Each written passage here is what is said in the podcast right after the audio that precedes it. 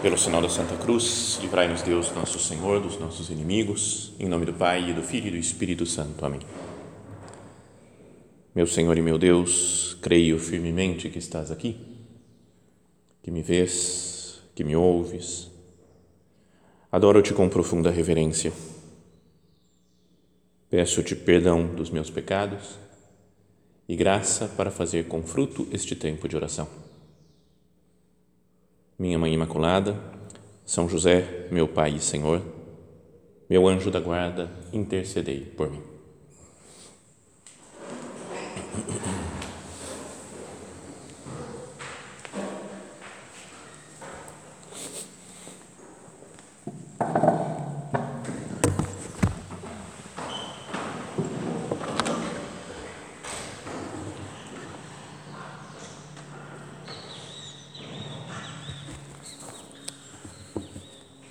Ontem nós meditávamos naquela cena do Evangelho em que perguntam, né, aqueles fariseus perguntam para Jesus se, é, se é permitido despedir a mulher por qualquer motivo e falam que Moisés tinha dado essa possibilidade de dar um libelo de repúdio, uma carta, certidão de divórcio para a mulher. E Jesus diz que é, isso aconteceu pela dureza do vosso coração. E da doutrina né, da igreja, é o que Cristo explica, né, o que fala a Sagrada Escritura, é que o homem se unirá à sua mulher, serão os dois uma só carne, e que Deus, que, que o homem não separe o que Deus uniu. Então, sempre que uma pessoa se separa e casa com outra, comete adultério. E falou de uma maneira tão firme, né, tão clara, que os discípulos disseram-lhe: se a situação do homem com a mulher é assim, é melhor não se casar.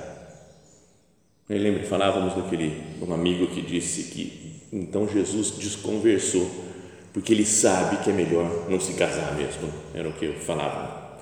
Mas a resposta de Jesus é assim: nem todos são capazes de entender isso mas só aqueles a quem é concedido.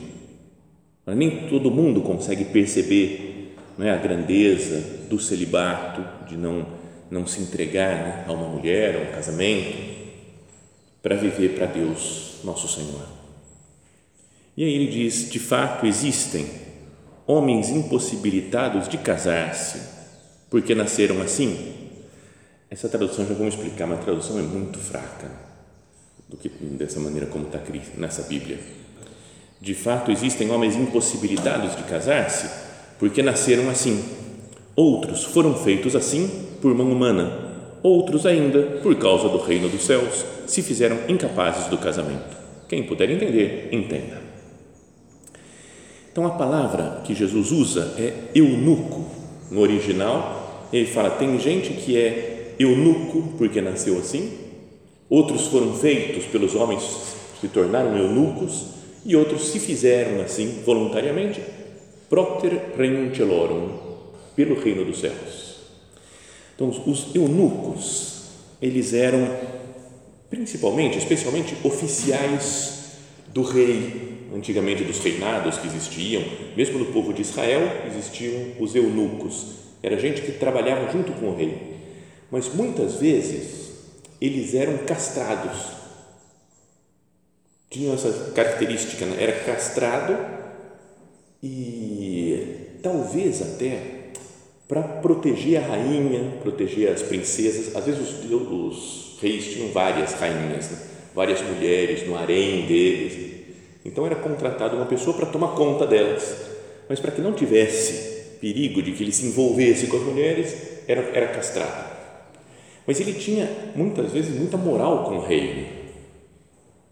Até a palavra né, em hebraico, né, que se aparece no Antigo Testamento, é saris, que significa, a tradução mais, mais literal seria aquele que está à cabeça do rei. Ele está lá, lá em cima, como chefe dos outros funcionários do rei, comanda os outros empregados. Então, olha só essas duas características: perto do rei é? ajuda né, a, a, no desenvolvimento do reinado, no governo daquele rei, e é castrado, não vive para as mulheres, vive só para servir o rei. Então Jesus usa essa comparação para falar: tem gente que nasceu assim, incapaz do casamento, né, que nasceu castrado, vai podemos dizer. Outros foram feitos por mãos humanas e outros quiseram se fazer assim pelo reino de Deus, pelo reino dos céus. Gente que percebeu que pode, eu posso servir a Deus com o coração indiviso, né, totalmente, castamente, e ter essa proximidade com o Rei Cristo nosso Senhor.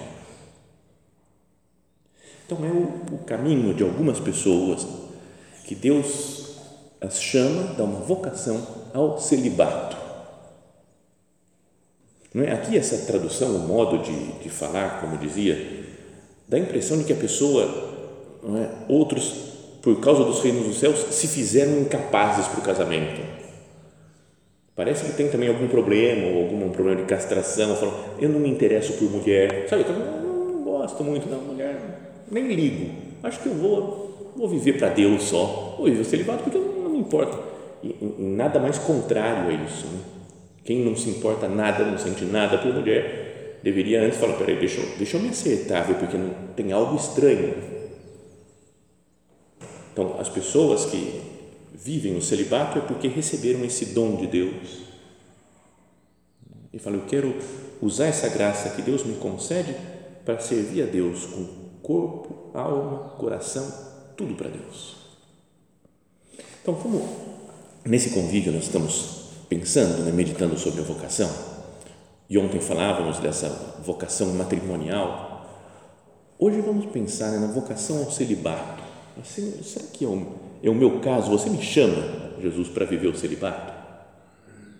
E pode ser de várias maneiras, como padre, como religioso, como dentro da obra, né, como adscrito ou como numerário. O importante é que essas pessoas que vivem o celibato devem ter o coração totalmente disponível para Deus e para os trabalhos que Deus pede. Esse é o conselho que dá São Paulo. Hoje comemoramos a festa da sua conversão, né? daqui a pouco vamos ter a missa que vai falar né, da conversão de São Paulo. Mas em um momento, na carta aos Coríntios, ele diz assim: Irmãos, continue cada um diante de Deus na condição em que se achava quando foi chamado. A respeito das pessoas virgens, não tenho nenhum mandamento do Senhor. Não é? Ele fala, não é um mandamento. Mas como alguém que por misericórdia de Deus merece confiança, dou uma opinião então, é a palavra de Deus, é o que está escrito na Sagrada Escritura, mas não é um mandato, tem que ser assim. É uma opinião, um conselho. Penso que, em razão das angústias presentes, é vantajoso não se casar. É bom para o homem ficar assim, sem se casar. Estás ligado a uma mulher? Não procures desligar-te. Não está falando, você está casado, continue casado, não tem que largar a mulher e vai viver sozinho Estás ligado a uma mulher? Não procures desligar-te. Não estás ligado a nenhuma mulher? Não procures ligar-te. É um conselho, não é que tem que ser assim, porque tem algumas pessoas que têm uma vocação matrimonial. Se, porém, casares, não estás pecando. E se a virgem se casar, não peca. Mas as pessoas casadas terão as tribulações da vida matrimonial e eu gostaria de poupar-vos disso. Olha só o que diz São Paulo, né? porque a gente em geral, né, a gente pode pensar na nossa sociedade, por ver uma menina bonita, legal, atraente, inteligente, a gente fala, nossa, é a melhor coisa do mundo se casar com ela. E para quem tem vocação matrimonial, de fato é. Mas tem tribulações na vida matrimonial. É importante pensar nisso também. Em geral, quando a gente fala de vocação, a gente fica com um certo medo. Vai que Deus me pede uma entrega total. Meu Deus do céu, eu não vou aguentar, não vai, meu Deus, vai ser muito difícil. E sabe que o padre, né, Dom Fernando, quando veio aqui há uns, há uns anos, dois anos atrás, acho, né? É, ou três, três anos já, ele teve uma pergunta de um rapaz numa tertúlia que falou: Padre, ó, eu não sei como é que está a minha vocação, não sei se é para eu ser numerário, mas eu estou com medo porque é uma entrega muito forte, né? não me casar e não sei o que, o que, que eu faço? E a resposta do padre foi, mais ou menos assim, né? não são palavras textuais, falou, talvez seja mais difícil se casar, é mais exigente às vezes, porque a pessoa tem que se dar bem com a mulher, né? tem que, às vezes depois a mulher fica doente e ele tem que cuidar dela, os filhos, começa a ter filhos e fica preocupado, se ele perde o emprego, ele fala, o que, que eu faço? Aquela tensão de dar de comer para os filhos, aí um filho fica doente, aí o filho começa a namorar, começa a se envolver com algum problema, e, ele, e, e é uma contínua preocupação que tem um pai de família, não uma mãe de família. E que uma pessoa que se entregou a Deus tem as dificuldades, tem as renúncias que tem que fazer, mas talvez tenha mais paz para seguir a Deus, tem mais liberdade para fazer apostolado. Então, mas é natural né, que a gente queira, que cada um queira, sinta né, uma atração para o casamento, ter alguém do lado. Então, como que a gente faz né, para descobrir, falar assim, será que você quer de mim o celibato? Pensei nessa meditação contar, vai ficar meio meditação tertúlia, assim, né, de contar história só. Mas, perdão, por contar a história da minha, da minha vocação pessoal, porque pode ajudar os outros, talvez, a, a falar como é que eu descubro se eu tenho vocação matrimonial, se eu tenho vocação para uma entrega total no celibato, cada um vai pensando na sua história. Porque era uma coisa que virar padre, não casar, é uma coisa que nunca tinha passado na minha cabeça, na vida. Tem gente que já desde pequenininho pensa nem ser padre, nem se entregar a Deus. É um caminho que Deus escolhe para mostrar a vocação, né, o celibato para algumas pessoas. Mas tem outros que falam assim, pô, eu sempre gostei de casar, sempre gostei de criança, portanto, minha vocação é matrimonial. O mundo real diz que as pessoas que se entregaram a Deus no celibato também gostam de mulher, também gostam de casar, também gostam de, de ter filhos, né, de crianças. Então, de novo, peço perdão para contar a história da minha vida. Fica meditação testemunho. Mas quando eu era muito pequeno ainda, tinha sei lá, 12, 13 anos, o meu irmão mais velho falou: Eu já sei o que eu vou ser quando crescer. Eu falei: Ah, o que, que, você vai ser? Decidiu? Tua faculdade? O que você vai fazer? E ele disse: Vou ser padre. E eu, cara, você é louco, que ridículo. Meu Deus, você não gosta de mulher, não? Foi a pergunta que eu fiz Você não gosta de mulher, por isso você vai ser padre? E zoei ele a vida inteira, o tempo todo lá zoando. E por isso, porque eu não tinha menor, não, nunca, mas de jeito nenhum. Achava bonito, era católico, ia à missa, mas ser padre não casar, tá louco, nunca. E então ele foi para o seminário, ficou uns dois anos no seminário, depois voltou. Hoje ele é casado, tem filhos, tudo não, não funcionou o negócio de ser padre dele, né? Acho que a vocação era se casar. Mas ele era um homem sério, né? um homem profundo, piedoso, inteligente, rezava, fazia tudo direito. E eu falei, cara, olha só, e eu não faço nada para Deus, né? Acho que eu tenho que pensar também se eu não tenho vocação para ser padre. E estava no carro voltando da escola, minha mãe dirigindo, com os outros irmãos no fundo do carro, no, banco de trás do carro. E eu falei, eu nunca parei para ver diante de Deus se eu tenho vocação para padre ou não. Eu tenho que parar e pensar. Então parei, Não, não tem. Foi esse tempo, mais ou menos. Sério, foi assim que eu já pensei, pelo menos agora eu fiquei com a consciência tranquila e falei, já pensei se é para ser padre ou não. E cheguei à conclusão que não é. Beleza. Até um padre no colégio que nós estudávamos, um colégio salesiano, e tinha um padre lá muito bom, muito apostólico, né? ele queria que muitos meninos do colégio fossem padres também. E ele foi quem convidou meu irmão para ir para o seminário. E depois um dia ele me falou: oh, o seu irmão está no seminário. Você hein, nunca pensou em ser padre?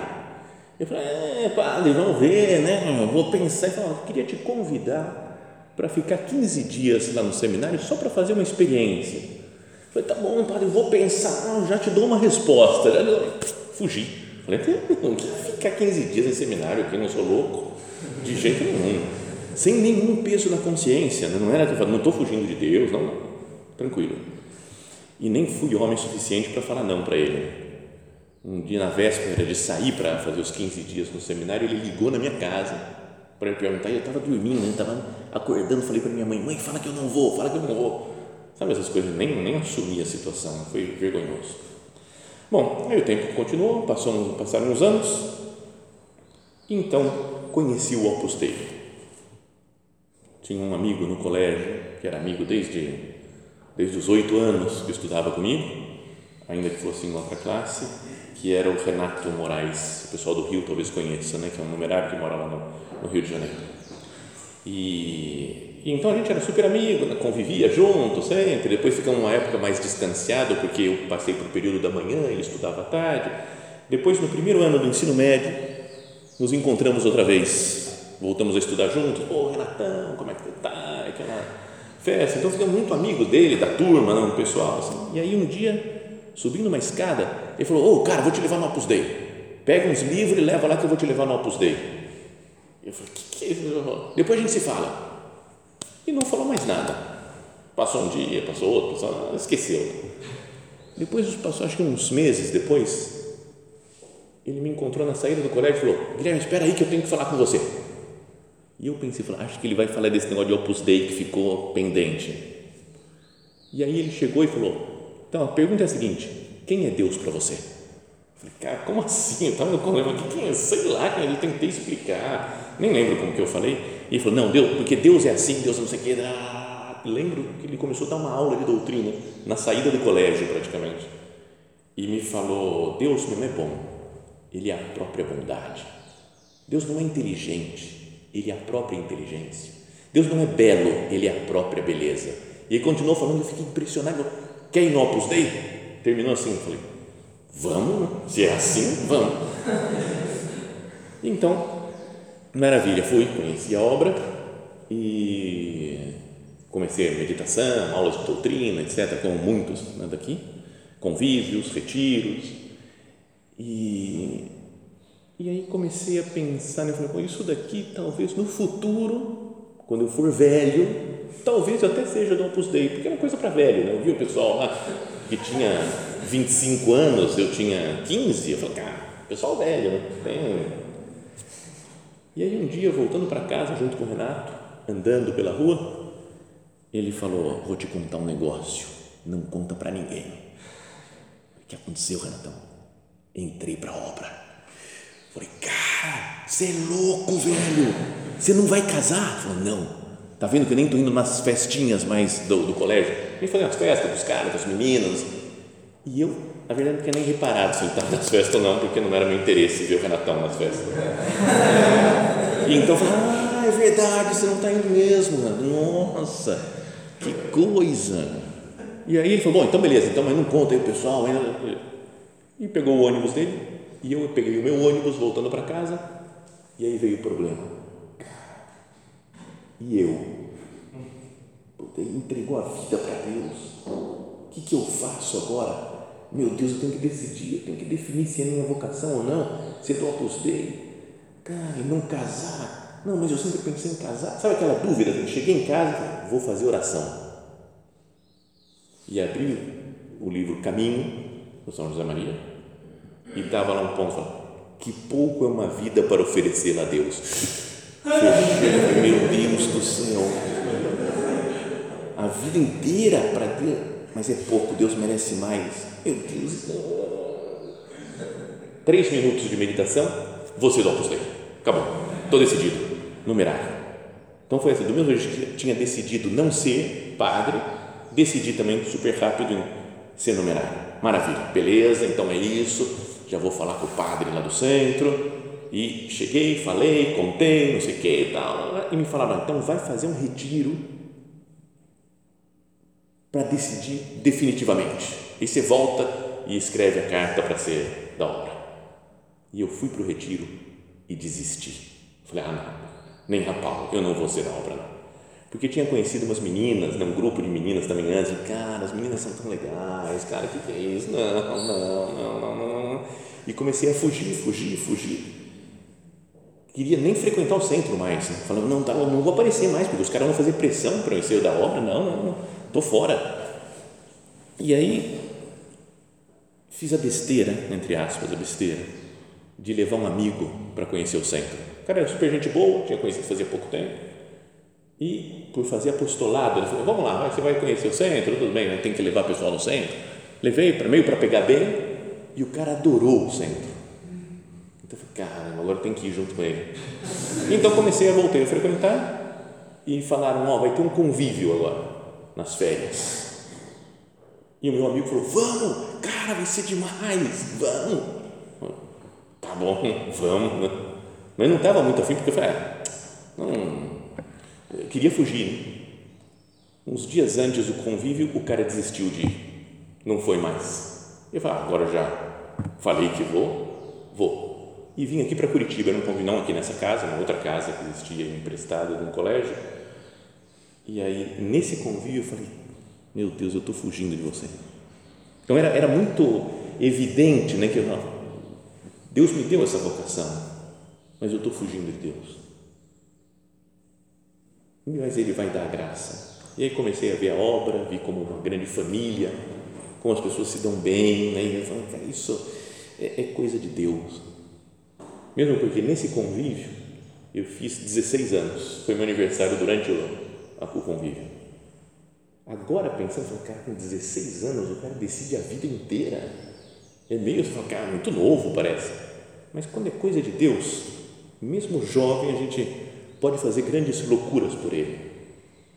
Então, nesse convívio, decidi, é isso mesmo, maravilha, tal. Se me perguntarem qual que foi o sinal que você viu que tinha vocação para o celibato, não sei, não faço a menor ideia. Porque, mas foi uma coisa que eu falava, se eu não fizer isso, parece que não estou fazendo a vontade de Deus. Era uma consciência cada vez mais certa, mais profunda Li um ponto de sulco uma vez, acho que é 677 ou 667. Depois vocês procuram, não lembro mais, mas é um. Fala, seja sincero com você mesmo, você viu a sua vocação, aquele amigo te falou e você percebeu que era a sua vocação, mas você está fugindo, não sei o quê. Então era uma coisa que, cara, é para mim esse negócio. Decidi e uma semana, duas semanas antes de entrar para a obra mesmo, de escrever a carta, fui numa missa então, várias pessoas do colégio, no mesmo colégio que a gente estudava, tinha uma igreja. E na missa, acabou a missa, veio uma menina, bonitinha a menina, assim, e falou: Guilherme, você pode fingir que você é meu namorado? Eu falei: Como assim? Era Fifi, a menina. Eu falei: Como assim, Fifi? Eu falei: Não, aqui tem um cara que está lá fora e o cara quer fazer alguma coisa comigo, não sei, está me perseguindo. Então, você fala que você é meu namorado, o cara vai embora, você me defende. E aí veio uma crise de consciência, né? Eu falei, cara, peraí, eu estou pensando em entrar para a obra, talvez entre para a obra semana que vem. Eu posso ser namorado da Fifi hoje? Mas também é mentira, não é? É só para enganar o cara. Mas o que, que eu vou fazer? Aí deu uma crise de consciência na saída da missa. Dentro da igreja, a gente estava conversando. Falei, será que eu posso? Será que eu não posso? Será que eu posso? Será que eu não posso? O que, que eu faço? O que eu não faço? Aí de repente chegou o Jacó, um amigo meu, cara, gente boa, falou, ô Jacó! E veio a ideia, eu falei, cara, vou apresentar o Jacó para Fifi. E aí acabou, e aí ele sai e fica, o Jacó era fortão, grandão, assim, falei, o Jacó defende melhor ainda a Fifi e eu fico livre, estou de boa, não tenho o que fazer. Então eu falei, oh, deixa eu te apresentar aqui, ó, esse daqui é o Jacó, esse aqui é a Fifi, Fifi o Jacó, então não sei o que, tá, tá, são super legais os dois. Jacó, deixa eu te explicar, Jacó. A Fifi está com um problema. Tem um cara perseguindo ela. Então, você não topa fazer o seguinte: você fica sendo, faz de conta que você é namorado da Fifi e sai e não sei o que e tal. E, e aí eu falei: então, Fifi, explica para o Jacó como é que é. Ela fala: não, deixa, deixa, vai. Não, eu me viro, vai, deixa, deixa. E foi embora. Eu falei: ah, tá bom, vou falar com o Jacó. Aí o Jacó começou a rir. Falei: o que, que foi, Jacó? Falou: era eu o cara que estava atrás da Fifi. Eu falei, não, Ele falou que na hora de dar a paz de Cristo, ele falou: Paz de Cristo, vamos conversar lá fora. Só o cara era um, era um animal, né? E então acabei com o sonho do Jacó de namorar com a Fifi, destruí a Fifi, porque eu desci o pau nela falando do Jacó. Bom, beleza, mas só para. Fiquei livre da Fifi e aí entrei para a obra. Um pouquinho depois, uma semana depois. Agora, a decisão também é legal porque foi super rápida, dentro do carro também. Eu tinha falado com o diretor do centro, eu estou pensando em entrar para a obra, ele explicou, explicou, explicou, falou, então decide, se você quer mesmo, você me fala Semana que vem você me fala, quinta-feira. E aí passou a semana, eu nem pensei se ia falar sim para ele ou não. E aí na quarta-feira, voltando da escola, no carro também, talvez na mesma posição do carro que eu estava, quando anos antes tinha decidido não ser padre, falei, tem que, tem que pensar, né? Não pensei, amanhã tem que falar para o diretor se eu quero ser da obra mesmo ou não. Deixa eu ver. É, é sim, quero. Então foi também desse jeito e depois, passaram dois, três dias, escrevi a carta né, e entrei para a obra.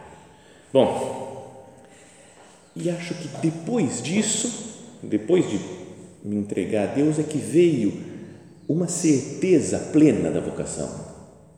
Antes parecia muito, né? tudo indicava que eu tinha vocação, mas depois me deu uma alegria, uma paz que dura até hoje, foram mais de 30 anos isso.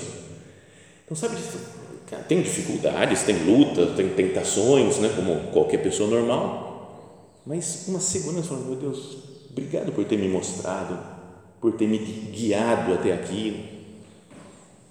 E depois veio a vocação sacerdotal, mas aí já é outra história e já fica, vai ficar cinco meditações aqui contando coisas.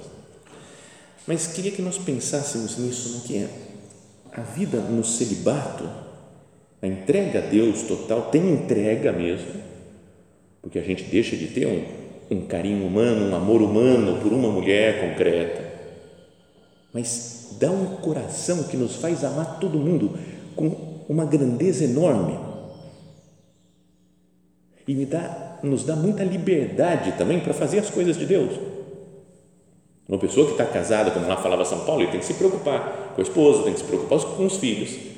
Vai até Deus, mas através da sua família um homem que vive o celibato vai para Deus direto assim.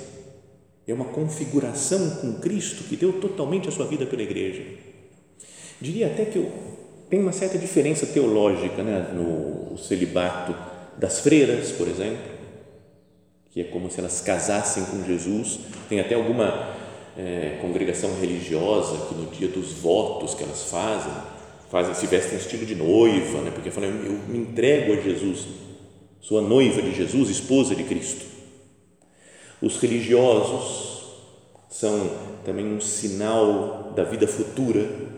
Né? Eles dão um testemunho né? pelo hábito religioso, pela pobreza, castidade, obediência. Eles dão um testemunho de que falam, nós vamos ser como anjos no céu, depois na vida futura no céu. Então tem esse sentido.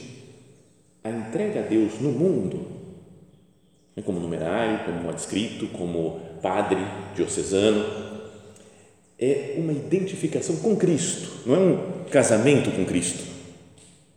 Nunca pensei esse negócio de eu me casei com Jesus. Eu não, que casei com Jesus o quê? Não, não vem não, não casei com Jesus lá. Eu quero ser Cristo, que deu a sua vida pela igreja, que dá a sua vida por todos os homens e mulheres para salvar as pessoas, para ajudar com Cristo, colaborar com Cristo na redenção da humanidade. Mas para isso é preciso ter vocação. É um dom de Deus o celibato.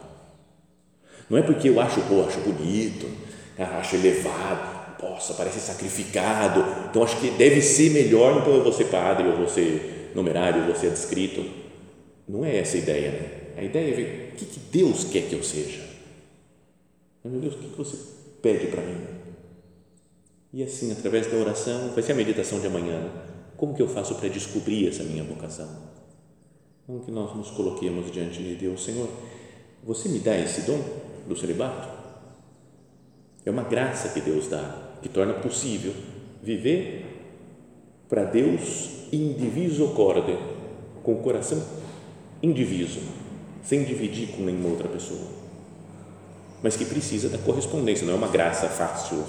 Deus dá graça, é um dom, mas é preciso uma luta de correspondência a esse dom de Deus. Bom, foi muita historinha só isso daqui, mas que nos ajude né, a nos colocar, cada um de nós, diante de Deus e falar: Senhor, o que, que você pede para mim? E a vocação é uma coisa pessoal. Não é que eu vou fazer, ah, porque eu gosto do pessoal que é numerário, por exemplo. Eu gosto do pessoal que é padre, eu quero pertencer a esse grupo. Não é uma ideia de pertencer a um grupo. É uma relação pessoal, única, que ninguém mais tem de cada um de nós com Cristo. O que Cristo Jesus pede para mim? Pensamos que nós tenhamos essa a, a generosidade de corresponder para qualquer coisa que seja que Deus nos peça. E quem fez isso foi Maria Santíssima, plenamente disponível. Eis aqui a serva do Senhor. Faça-se em segundo a tua palavra. Que nós, com a ajuda de Maria Santíssima, nossa mãe, também saibamos dizer, né? Senhor, faça-se em mim aquilo que você quiser.